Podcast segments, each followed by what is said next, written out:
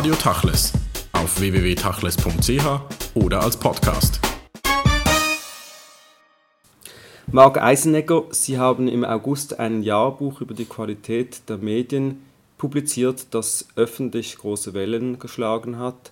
Sie haben die Qualitätsverluste der Medien nachgewiesen mit einer wissenschaftlichen Studie des Forschungsbereichs Öffentlichkeit und Gesellschaft der Universität Zürich. Was war die Motivation, so ein Buch überhaupt und so eine Forschung herauszugeben?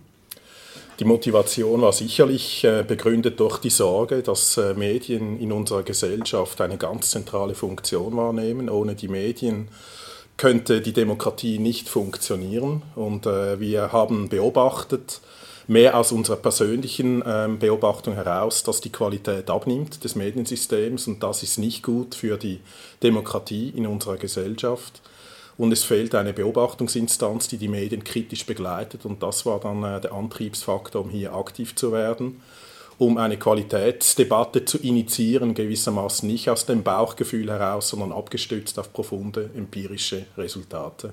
Die Debatte ist lanciert, es wurde ja äh, in den Medien und auch in anderen Gremien äh, heftigst zum Teil diskutiert, auch kritisiert, äh, die Art und Weise, welche Befunde sie herausgebracht haben. Gehen wir später dann auf die Methode und die wissenschaftliche äh, Dimension ein des Ganzen. Wie haben Sie die Debatte empfunden, die erste Debatte nach der Publikation? Also wir sind grundsätzlich sehr zufrieden mit, äh, mit der Resonanz. Also das Hauptziel dieses Jahrbuchs war tatsächlich jetzt einen Diskurs loszutreten, sich ins Gespräch zu bringen und es ist klar, wir waren nicht äh, von allen Kommentaren gleich glücklich, aber grundsätzlich, wenn wir die gesamte Diskussion jetzt anschauen, wurden doch mehrheitlich unsere zentralen Punkte so gesehen. Das betrifft insbesondere unsere Hauptbotschaft, dass wir nicht einfach Medienqualität la pour la anschauen, sondern eben der Konnex zur Demokratie war uns ganz wichtig zu sagen, dass die Medienqualität unmittelbar die Qualität unserer Gesellschaft, der Demokratie bestimmt. Diese Botschaft ist klar durch. Das ist etwas, was, was man so wahrnimmt. Und das Zweite, dass der Qualitätszerfall in unserem Mediensystem ganz zentral über Gratismedien, online, offline getrieben ist. Auch das wurde so aufgenommen, natürlich dann kritisiert von den Gratismedien selber, aber damit mussten wir rechnen. Und wie gesagt, unser Hauptziel war jetzt mal, uns ins Gespräch zu bringen, große Aufmerksamkeit und Resonanz zu kriegen und das ist eindeutig geglückt. Stimmt diese Formel, dass dort, wo mehr Geld zur Verfügung steht, auch die Qualität besser ist? Oder ist Qualitätsjournalismus letztlich nicht nur von den finanziellen Ressourcen abhängig? Sicherlich nicht, nicht nur von den finanziellen Ressourcen abhängig. Das wäre eine grobe Verkürzung. Ich meine, das kann man bei privaten Rundfunkstationen, Fernsehbereich nachweisen, dass natürlich auch dort, wo jetzt der Rubel im großen Stil fließt, dass das nicht äh, zwingend mit hoher Qualität verbunden ist. Aber es gibt ein Genre, es gibt eine Mediengattung, äh, die Kaufzeitungen, die Abonnementszeitungen in der Schweiz, auch international, die traditionell immer halt einfach die Qualitätsträger waren. Dort erodiert die finanzielle Basis und das ist unmittelbar verhängt mit einem Qualitätszerfall bei diesen Medientypen. Die Resultate haben Sie publiziert im Jahrbuch äh, Qualität der Medien 2010, äh, das bei Schwabe Verlag in Basel herausgekommen ist. Und Sie haben eine Online-Plattform erstellt, www.qualitätdermedien.ch. Dort sind die Resultate im Einzelnen nachzulesen. Im Grundsatz ist es ja nicht überraschend, dass es ähm, eine gewisse Veränderung der Qualität gibt aufgrund von Online, aufgrund von Gratiszeitungen, aufgrund von Strukturwandel in der Medienwelt. Vielleicht können Sie uns ein paar überraschende Resultate der Studie nennen, wo Sie selbst gesagt haben, das wussten wir bisher nicht und deshalb war es wichtig, dass diese Studie eigentlich gemacht wurde und fundierte empirische Resultate jetzt auf dem Tisch liegen. Ja, ähm, vielleicht zunächst mal, ähm, es ist nicht unbedingt die, die, Aufgabe der Wissenschaft per se hoch überraschende Befunde äh, an den Tag zu bringen, sondern es ist durchaus auch eine redliche Aufgabe der Wissenschaft, das, was man so latent im Bauchgefühl hat, die Alltagserfahrung abzustützen auf äh, profunde wissenschaftliche Resultate. Aber nichtsdestotrotz gibt es doch äh, Befunde, die uns, die mich speziell äh, in der Form, in der Virulenz äh, ähm, erstaunt haben. Das erste ist wirklich mal der Qualitätszerfall mit Bezug auf die Auslandberichterstattung. Die Auslandberichterstattung stirbt weg. Man kann das so provokativ auf den Punkt bringen und das notabene in einer Zeit, die durchsetzt ist von internationalen Problemen, äh, Klimaerwärmung, äh, die, die Globalisierungskrise, die globale Wirtschaftskrise. Exakt in dieser Zeit, äh, wie gesagt, stellen wir fest, dass die Auslandberichterstattung massiv abnimmt, auch an Qualität verliert, Korrespondentennetze abgebaut werden. Und das ist äh, fatal natürlich in der, in der jetzigen Zeit. Vielleicht ein weiterer Befund, der uns äh, Sorge bereitet, gerade auch vor dem Hintergrund, dass Medien eine demokratische Grundfunktion wahrnehmen, ist, dass in der Schweiz die Sprachregionen gewissermaßen auseinanderdriften.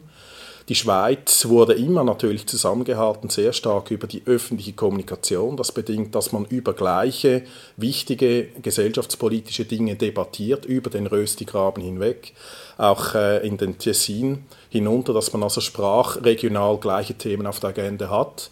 Das findet äh, zunehmend weniger statt. Zumindest sehen wir, dass die Sprachregionen immer stärker über Sport, Human Interest, Schweinegrippe, konfliktive Themen, vielleicht mal Minarett zusammengehalten werden, aber jetzt die komplexeren gesellschaftspolitischen Themen aus dem Blick geraten.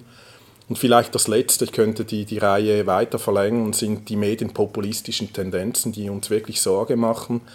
Ähm, der sachliche Meinungsstreit ist in der Defensive. Wir haben mehr Populismus in den Medien drin. Das heißt, man emotionalisiert stärker. Man argumentiert weniger, man nimmt weniger die Argumente des Gegners, der Gegnerin auf, spielt direkt auf den Opponenten, also macht auf Konfliktstilisierung, wie wir das nennen in der Wissenschaft. Und das ist nicht gut, weil dieser Medienpopulismus einfach die Gefahr hat, dass dadurch politisch-populistische Kräfte mehr Resonanzchancen haben und das ist insbesondere eine Gefahr wiederum für die Demokratie. Nun gibt es ja dafür oder für all diese Punkte, die Sie jetzt genannt haben, auch sogenannte Kausalitäten, Ursachen, die dazu geführt haben, dass das so ist. Und da wäre schon die Frage, ist die Ursache einfach, äh, dass die Gesellschaft sich verändert und somit und mit ihr eben auch die Medien, oder ist die äh, Ursache eigentlich diejenige, dass die Kompetenz auf Redaktionen und die Professionalität äh, im Gegensatz zu früher vielleicht mehr zu wünschen übrig lässt, dass äh, Geld vielleicht Geist mehr regiert, als das früher der Fall war? Ja, ich glaube, es ist äh, alles von allem ein bisschen etwas. Es ist nicht einfach nur das Verschulden der Medien alleine. Wir haben auch einen gesellschaftlichen Wandelsprozess. Wir haben auch einen Kompetenzverlust ähm, auf der Ebene des Journalismus selber. Vielleicht um bei der Gesellschaft ähm, äh, anzuschauen, da ist etwas, was uns wirklich auch Sorge bereitet, ist, dass insbesondere die junge Generation zunehmend stärker sozialisiert wird in diesen Gratis-Medien, in dieser Gratiskultur drin. Und das ist wirklich schon verblüffend, wenn man schaut, dass insbesondere auch die gut gebildeten jungen Generationen immer stärker diese Gratismedien konsumieren und dadurch natürlich auch diese Angebote nachfragen, haben wir einen starken gesellschaftlichen Druck in diese Richtung auch mehr journalistische Angebote ähm, äh, zu forcieren. Auf der anderen Seite bei den Medien wiederum führt unter anderem die finanzielle Erosion, also das äh, Abnehmen der Gelder, die dazu notwendig sind, dass man Journalismus finanzieren kann, dazu, dass man eben diesen hochstehenden, qualitativ hochstehenden Journalismus zunehmend weniger betreiben kann. Äh, wir haben einen Kompetenzverlust, ich habe das äh, gesagt, das ist getrieben über diese Konvergenztendenzen. Die Konzentrationstendenzen im Mediensystem führt dazu, dass man spart, dass man Korrespondentennetze abbaut, dass man Newsdesks einrichtet und spezialisierte Journalisten zunehmend eben nicht mehr nachgefragt werden. Also Stichwort Konvergenz und Newsdesk muss man vielleicht kurz erklären. Da geht es ja auch darum, dass Plattformen nicht mehr von verschiedenen Redaktionen, die für die spezifische Plattform spezialisiert sind, bedient werden, sondern man hat eine Stammredaktion, die sozusagen alle Kanäle bedient. Genau. Und das führt zu einem Qualitätsverlust. Absolut, das ist ähm, äh, ein ganz gravierender Befund. Wir hatten früher hochspezialisierte Journalistinnen und Journalisten. Äh, ähm, was das zur Folge hat, wenn man einen News-Desk-Journalismus hat, kann man unter anderem in der Wirtschaftsberichterstattung nachvollziehen. Da haben wir zunehmend weniger spezialisierte, ökonomisch, betriebswirtschaftlich, vor allem auch volkswirtschaftlich geschulte Journalistinnen und Journalisten. Und es ist völlig klar, dass das durchschlägt auf die Qualität, wenn man gewissermaßen in Personalunion als Journalist Human Interest, Sport, Politik und Wirtschaft bedienen muss dann ist völlig klar, dass das nicht die gleiche Qualität produziert, als wenn ein Journalist sich voll auf ein spezifisches Themensegment äh, spezialisieren kann. Wollen wir vielleicht noch kurz bei der Wirtschaftsberichterstattung bleiben? In Ihrem Jahrbuch haben Sie eine Vertiefungsanalyse gemacht zur Wirtschaftsberichterstattung im Jahre 2009 und das führt eigentlich zu verheerenden Resultaten, die Sie auch nachgewiesen haben. Können Sie da ein paar, ein paar Beispiele nennen?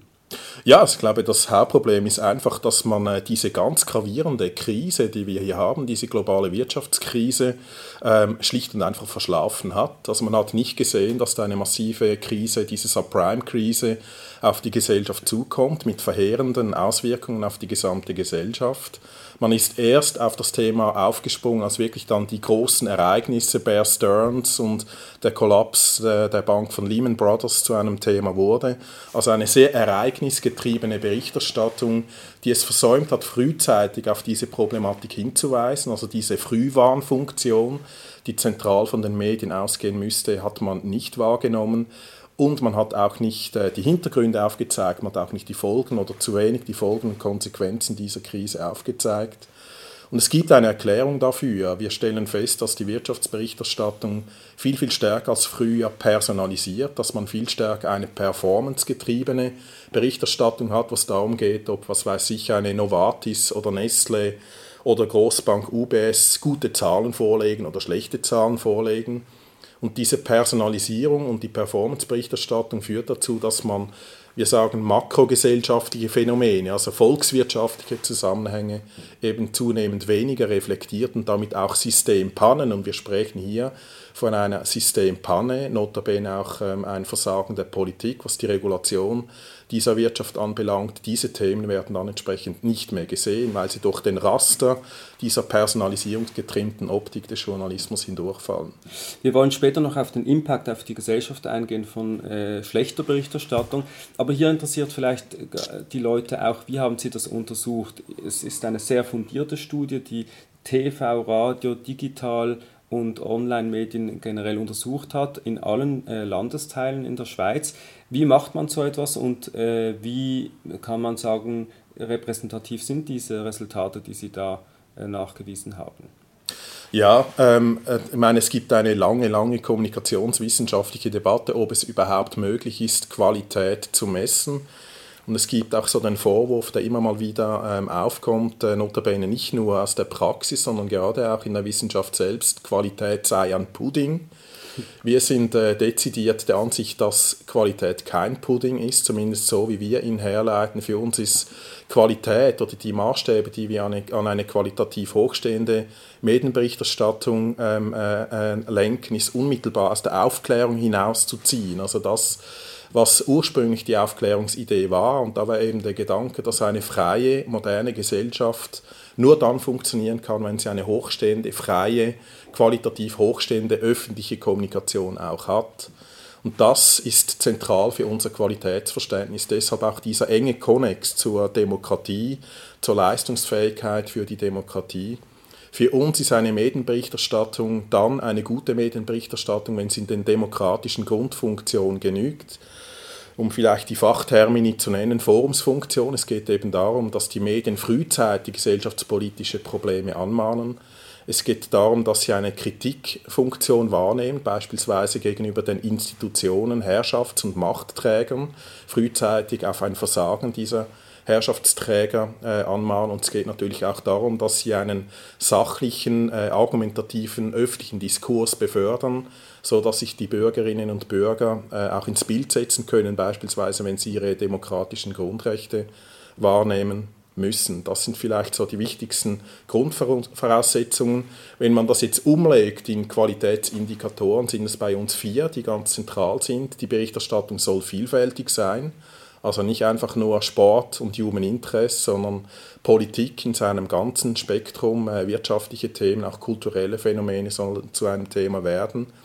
Wir haben eine Qualitätsdimension der Relevanz. Da geht es darum, ob man eben nicht nur auf der Personenebene jetzt ein bisschen vielleicht provokativ Britney Spears und äh, Bundesräte und andere Personen ins Zentrum stellt, sondern eben auch makrogesellschaftliche Probleme, eine globale Wirtschaftskrise zu einem Thema macht. Wir haben die Aktualität, die gemessen wird Da ist bei uns nicht so sehr der Punkt, ob jetzt äh, die Berichterstattung möglichst häufig neue Themen auf die Agenda setzt, also top aktuell ist, sondern es geht darum, ob man die Ereignisse einbettet, Hintergründe vermittelt, als Ereignisketten einordnet, Ursache-Wirkungsbeziehungen aufweist und vielleicht die letzte äh, Qualitätsdimension Professionalität. Da war uns ganz wichtig zu messen, inwieweit dass der Journalismus überhaupt noch Eigenleistung produziert also, oder ob man sich eben einfach primär wechselseitig abschreibt, ob man das, was man abdruckt, primär aus Agenturen bezieht. Und das ist natürlich ein ganz zentrales Qualitätsmerkmal, ob man Recherche betreibt, den Dingen selbst auf den Grund geht oder einfach den Ereignissen hinterherhechelt, die bereits schon auf der Agenda sind, seien das, weil sie von, der, von den Agenturen kommen oder von anderen Medien bereits schon publiziert wurden. Vielleicht machen wir das noch an einem konkreten Beispiel fest. Sie haben ja festgestellt, dass gerade die Radios, die öffentlich-rechtlichen Radios enorm äh, gute, profunde Qualität bieten. Äh, worauf würden Sie das zurückführen, äh, diese Qualität, diesen Qualitätsvorsprung eigentlich, den die haben? Ja, also ich meine, beim öffentlichen Rat ist sicherlich mal ein Punkt, dass wir hier von einem plus-minus gesicherten Finanzierungsmodell sprechen. Wie gesagt, man kann die Qualität nicht allein auf die Finanzierungsfrage reduzieren, aber wir sprechen hier von einem gebührenfinanzierten Medientypus, äh, wo die Finanzierung eben da ist und entsprechend gewährleistet ist, dass man auch eine profunde Recherche betreiben kann. Und das öffentliche Radio hat auch eine Tradition und eine Kultur, dass man hochstehenden, qualitativ hochstehenden Journalismus betreibt. Das gehört auch zur Kultur dieses, ähm, dieses Medientypus. Und gleichzeitig stellen wir auch hier Probleme fest. Also bei, gerade beim öffentlichen Radio haben wir das Problem, dass ähm, Publikumssegmente abwandern, auch zu gratis rübergehen. Also auch hier sinkende Nutzungszahlen, die hier durchschlagen und vielleicht auch in Zukunft auch diesen Medientypus vor Herausforderungen stellen könnten. Gut, da könnte man die Frage stellen, was nutzt gute Qualität, wenn die Leute dort hören oder lesen, wo die Qualität nicht so gut ist? Also das ist ja ein gewisses Paradox, die Frage auch, wie bekommt man alle Leute zur guten Qualität? Ja, das ist natürlich eine zentrale Frage, die uns auch umtreibt. Was muss man tun? Und ich glaube, sind, ähm, äh, sind auch noch in einem Lernprozess drin, aber was es sicherlich braucht, ist Aufklärungsarbeit. Es braucht ähm, ein Bewusstsein, ein stärkeres Bewusstsein, gerade auch beim Publikum, dass hochstehender Journalismus schlicht und einfach etwas kostet und äh, dass ähm, ein hochstehender Journalismus, eine hochstehende Medienqualität für unsere Gesellschaft schlicht unabdingbar ist, für die Demokratie, ich habe das gesagt, aber auch schlicht für die volkswirtschaftliche Gesundheit eines Landes. Dort, wo wir einen guten, guten Journalismus haben, haben wir eine funktionierende Demokratie, wir haben ein größeres Ausmaß an sozialem Frieden. Das schafft Sicherheit und das ist wiederum positiv auch für die wirtschaftliche Entwicklung. Also für mich die Aufklärungsarbeit ist ganz zentral und das muss auch in den Schulen stattfinden, wo man äh, die Schülerinnen und Schüler, aber auch die Studentinnen und Studenten wieder lehrt, was ein qualitativ hochstehendes Medium ist. Sie haben ja, als die Studie publiziert wurde, eigentlich mutigerweise gesagt, schlechte Qualität belastet die Demokratie. Das ist eine harte Aussage. Das heißt, den Medien kommt hier eine Rolle zu, denen sie vielleicht gar nicht so bewusst war. Ähm, können Sie das vielleicht ein wenig veranschaulichen, wenn man das niederbricht? Was heißt das, schlechte Qualität belastet die Demokratie? Ja, eben das ähm, rekurriert auf diese Grundfunktion, die ich äh, genannt habe. Die, die Medien haben ganz wichtige Grundfunktionen, ohne die eine Demokratie nicht funktionieren kann. Das erste ist diese seismografische Funktion, nennen wir das, wo es darum geht, dass die Medienberichterstattung frühzeitig wichtige gesellschaftspolitische Probleme auf die Agenda setzen muss, die dann in die Politik, also konkret ins Parlament einfließen, dort debattiert werden und möglicherweise dann zu Gesetzen, in Gesetzesvorschlägen ähm, äh, umgemünzt werden. Und da stellen wir einfach fest, dass die komplexen Probleme unserer Gesellschaft, äh, beispielsweise die, die, unsere Sozialwerke, die eine ganz schwierige Zukunft haben, KVG, also die Kostenexplosion im Gesundheitswesen, das sind Themen, die man immer weniger auf die Agenda setzt, weil sie eben komplex sind und dafür beispielsweise Dinge wie Kampfhunde und ähnliche Dinge, Schweinegrippe ähm, auf die Agenda setzt und so politischen Druck ähm, äh, aufsetzt. Also das ist mal eine erste wichtige Funktion, dass man zunehmend weniger wichtige, gesellschaftspolitisch wichtige Themen auf die Agenda setzt, zunehmend mehr diejenigen Themen auf die Agenda setzt, die eben Quote verschaffen, die man emotionalisieren kann, wo man vielleicht auch skandalisieren kann. äh, wo man Personen ins Zentrum stellen kann. Und äh, wie gesagt, dadurch ähm, rutschen die wichtigen Probleme aus dem Gesichtsfeld. Das Zweite, habe ich bereits schon gesagt, ist diese Integrationsfunktion. Ohne öffentliche Kommunikation könnten Gesellschaften nicht zusammengehalten werden. Das ist natürlich gerade in der Schweiz von zentraler Bedeutung in einer ethnisch ähm, gegliederten Gesellschaft äh, mit äh, vier Sprachminderheiten, mit vier Sprachräumen dass man hier eine öffentliche Kommunikation hat, die über diese Sprachregionen hinweg gemeinsame Gegenstände äh, der Kommunikation setzt, damit diese Integrationsfunktion gewährleistet werden kann. Und das Letzte, und das ist vermutlich das äh, überhaupt Entscheidende, wir brauchen eine gute öffentliche Kommunikation, damit wir gut informierte Bürgerinnen und Bürger haben, die dann entsprechend auch ihre Grundrechte wahrnehmen können, an der Urne gut informiert abstimmen können, wählen können alles das schlägt auf die Demokratie durch. Und vielleicht noch, um das letzte äh, äh, Argument zu bringen, diese medienpopulistischen Tendenzen, die ich genannt habe, ist halt einfach der Humus für auch populistische Tendenzen aus der Politik. Also wenn die Medien zunehmend stärker emotionalisieren, auf Konflikte machen, Person, Personen ins Zentrum stellen, dann ist klar, dass auch entsprechend die politischen Kräfte mehr Resonanzchancen haben, die, sage jetzt mal, äh, zugespitzte Positionen, radikale Positionen vertreten, wo man Figuren, Personen hat, vielleicht mit einer charismatischen Aura, aber die sehr stark polarisieren. Und das ist eine Grundtendenz, dass diese, dieser politische Populismus sich mit dem Medienpopulismus äh, verbindet, zunehmend mehr verbindet. Und auch das ist für die Demokratie schlecht. Sie haben ja herausgefunden oder auch gesagt, äh, die Auslandberichterstattung bricht weg in den letzten Jahren. Das ist ein wesentliches Qualitätsmerkmal der, wie Sie das äh, auch in den Pressekommuniqués genannt haben, Pressetradition der Schweiz.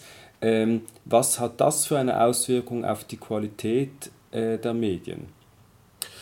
Ja, die, Konsequenz ist, dass man immer mehr Nabelschau betreibt. Also man zurrt sich fest, im besten Fall auf den nationalen Kontext, immer stärker aber auch auf den regionalen, lokalen Kontext. Also das ist etwas, was wir auch gesehen haben bei den äh, Abonnementszeitungen. Hier haben wir einen Regionalisierungseffekt äh, eindeutig gemessen. Der Effekt ist natürlich, dass man dadurch weniger lernen kann von anderen Gesellschaften, von anderen Nationen, es eben verpasst, aufkeimende Probleme, beispielsweise zum Wirtschaftssegment, um bei diesem Beispiel zu bleiben, der globalen Wirtschaftskrise, diese Thematik, die jetzt ja unmittelbar Folgen gezeitigt hat, auch für die Schweiz frühzeitig anzumoderieren, sich mögliche Maßnahmen, Konsequenzen, Lösungen äh, zu überlegen also man ist schlicht weniger lernfähig und man schlittert unvorbereiteter in Krisen rein. Das ist äh, sicherlich eine wichtige Konsequenz dieser Entwicklung. Nun muss man sagen, diese Studie ist ja eine Pionierleistung, weltweit wahrscheinlich eines der einzigen Projekte dieser Art, auf jeden Fall in dieser Dichte wahrscheinlich das einzige, denn in der Schweiz ist sowas möglich zu machen, in größeren Ländern wohl kaum. Haben Sie einen Vergleich zum Ausland, was die Medienqualität in der Schweiz äh, anbelangt? Gibt es da eine Einordnungsgröße? Ja, also das ist etwas, was wir erst äh, in den nächsten Jahren vertiefen wollen. Von daher habe ich jetzt keine äh, harten äh, Fakten dazu, aber sicherlich ist es so, dass wir feststellen, dass das Geschäftsmodell der Abonnementszeitungen, also eben einer dieser Pfeiler, wo Qualität, publizistische Qualität immer traditionell stark stattgefunden hat, dass diese Abonnementszeitungen international in der Krise sind. Nicht nur in der Schweiz eine neue Zürcher Zeitung, ein Guardian, äh, in England, eine New York Times, also all diese großen Leuchttürme der Qualität äh, stehen in Schieflage, kämpfen um das Überleben. Ähm, von daher gibt es sicherlich so eine konvergente Entwicklung, auch dass die Gratismedien, vor allem auch der Online-Bereich, dazu führt, dass äh, die Finanzierungsgrundlagen der Kaufmedien unterminiert wird dass Publikumssegmente ähm, äh, weggehen eben zu diesen Gratismedien, insbesondere im Online-Bereich. Das sind konvergente Entwicklungen. Und dann müsste man natürlich die Unterschiede äh, genau anschauen. Ich bin ziemlich überzeugt, dass trotz allem die publizistische Qualität in der Schweiz, die doch stark abgenommen hat, im internationalen Vergleich dennoch immer noch relativ gut dasteht. Also wenn man das mit anderen Ländern vergleicht, äh, Holland und andere Länder, haben wir doch immer noch eine recht gute Publizistik hier in der Schweiz, aber sie hat äh, massiv gelitten in den letzten Jahren. Nun ist die Schweiz nicht nur durch die Sprachregion ein Vielkulturenland und Staat. Wie würden Sie sagen, ist die äh, Thematisierung der Kulturen innerhalb der Medien qualitativ angesiedelt? Ist das eine gute äh, Berichterstattung? Ist das eine, die sich mit viel Kompetenz um verschiedene Minderheiten und Kulturen kümmert oder eher das Gegenteil? Nein, also meine, wie soll ich sagen, Medienpopulismus führt dazu, dass vor allem diejenigen Akteure Resonanz kriegen, die am lautesten schreien. Und äh, das sind manchmal auch Minderheiten, aber im Normalfall sind das nicht die Minderheiten, die sehr laut schreien und äh, auch die Ressourcen haben, um diese Medienbarrieren äh, zu überwinden. Und von daher haben Minderheiten heute, außer sie greifen zum Mittel, ich sage jetzt mal, des Tabubruchs, des mhm. zivilen Ungehorsams, heute einen schwereren Stand, äh, sich Gehör zu verschaffen. Sie haben ja mit der Minarett-Initiative eine zweite Vertiefungsanalyse äh, gemacht in diesem Jahrbuch. Vielleicht können Sie da anhand der Minarett-Initiative Beispiele bringen, wo sich das niederschlägt.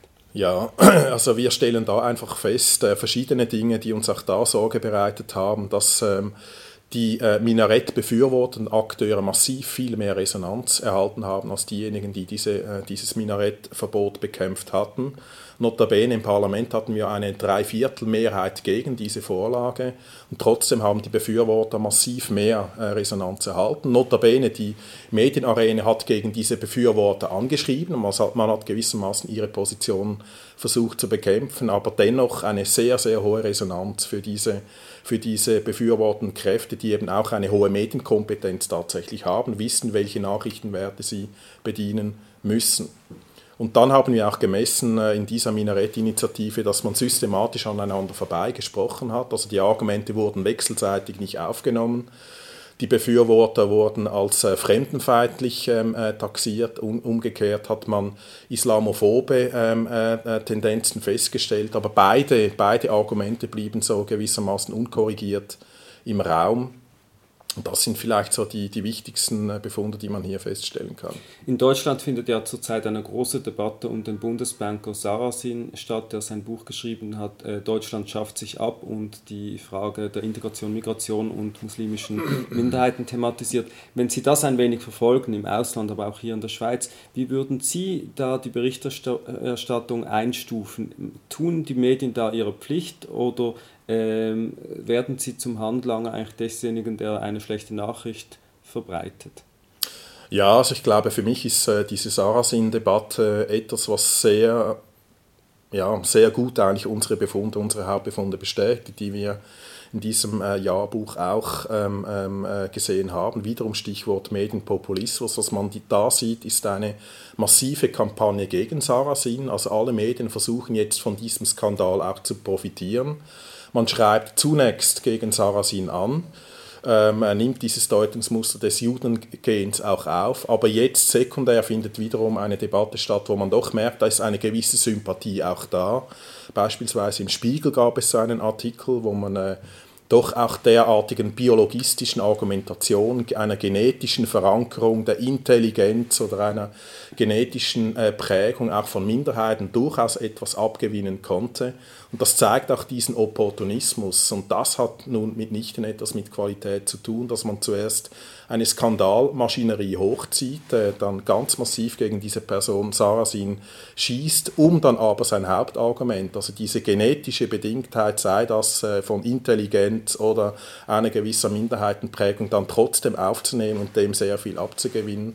Das ist etwas, was wir gesehen haben beim Spiegel wir haben auch, Artikel gefunden, beispielsweise hier in der Schweiz bei Abonnements- und Kaufzeitungen.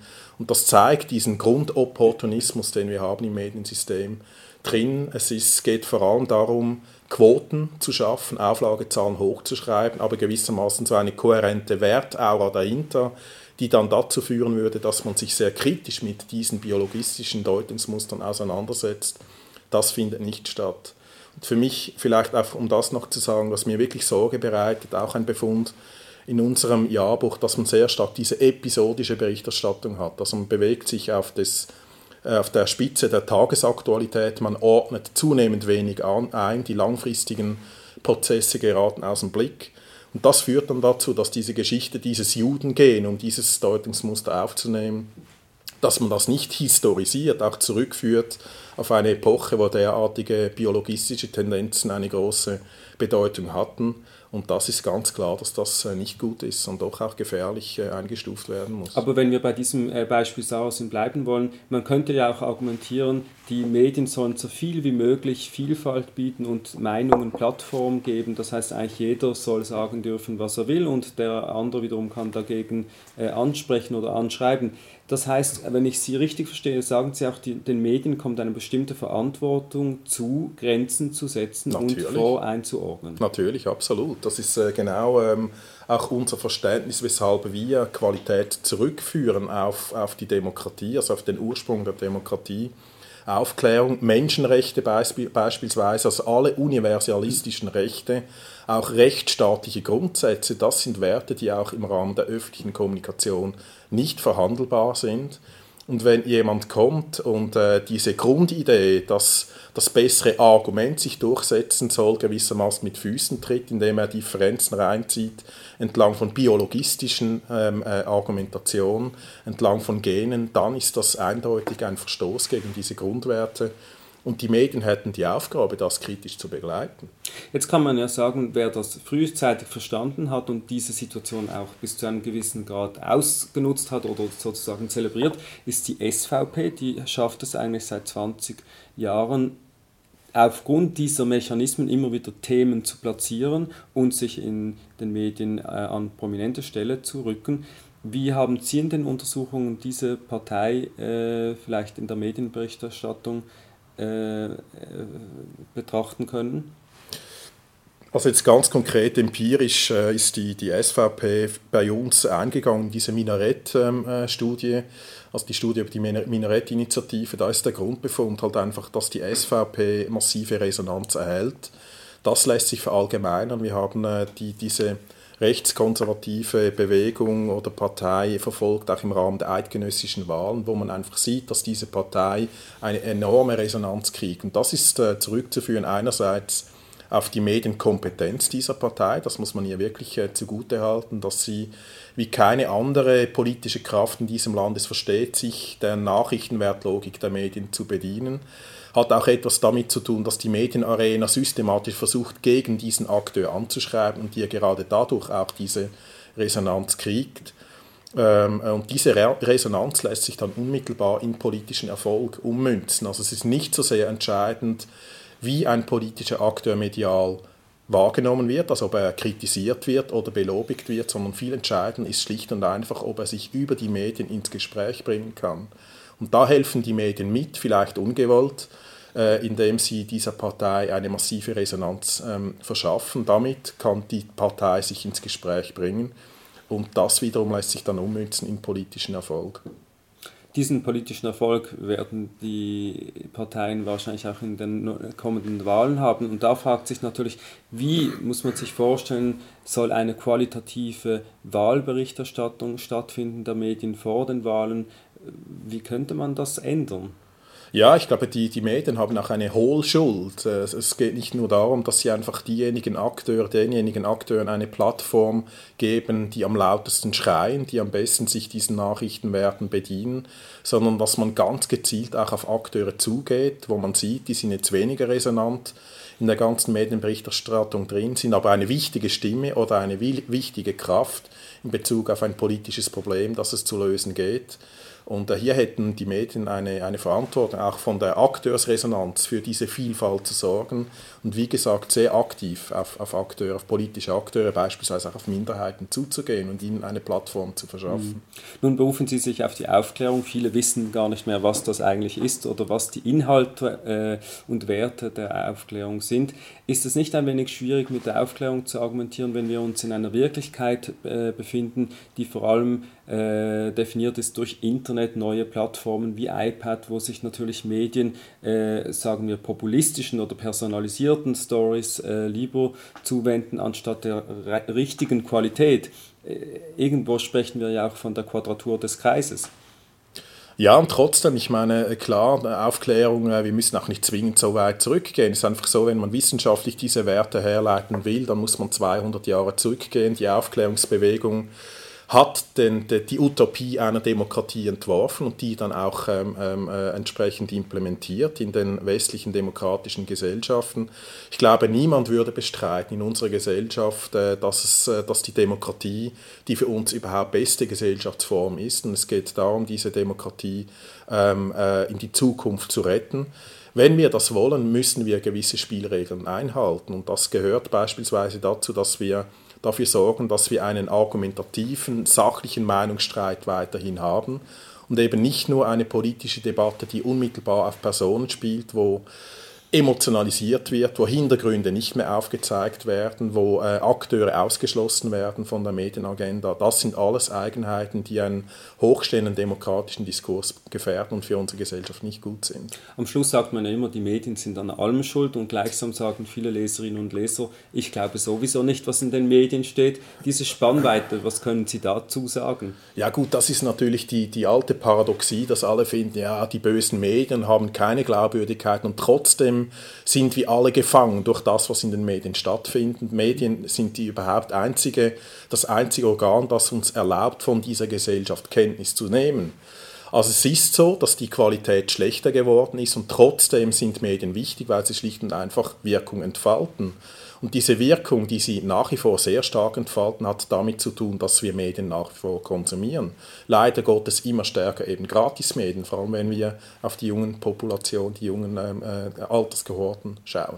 Wollen wir noch kurz in die Zukunft äh, schauen? Sie arbeiten weiter, Ihr Forschungsinstitut mit Dutzenden von Wissenschaftlern, ihr arbeitet schon am nächsten Jahrbuch die Frage, was steht uns nächstes Jahr bevor, was wird neu untersucht und welche Szenarien zeichnen Sie für die Zukunft?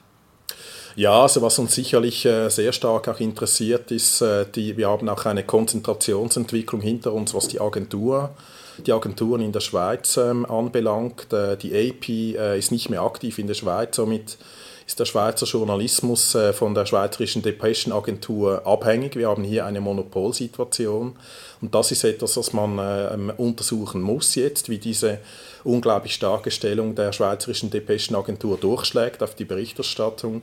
Das ist das eine. Wir wollen hier die qualitative Veränderung unmittelbar messen, die mit dieser Monopolsituation im Agenturbereich zusammenhängt. Wir wollen weiter untersuchen, besser empirisch untersuchen, wie es um diesen Kopierjournalismus steht. Ähm, wir haben die Beobachtung gemacht im Jahrbuch 2010, dass man eben sehr viele Positionen sich wechselseitig abschreibt. Die Medien schreiben zunehmend stärker voneinander ab.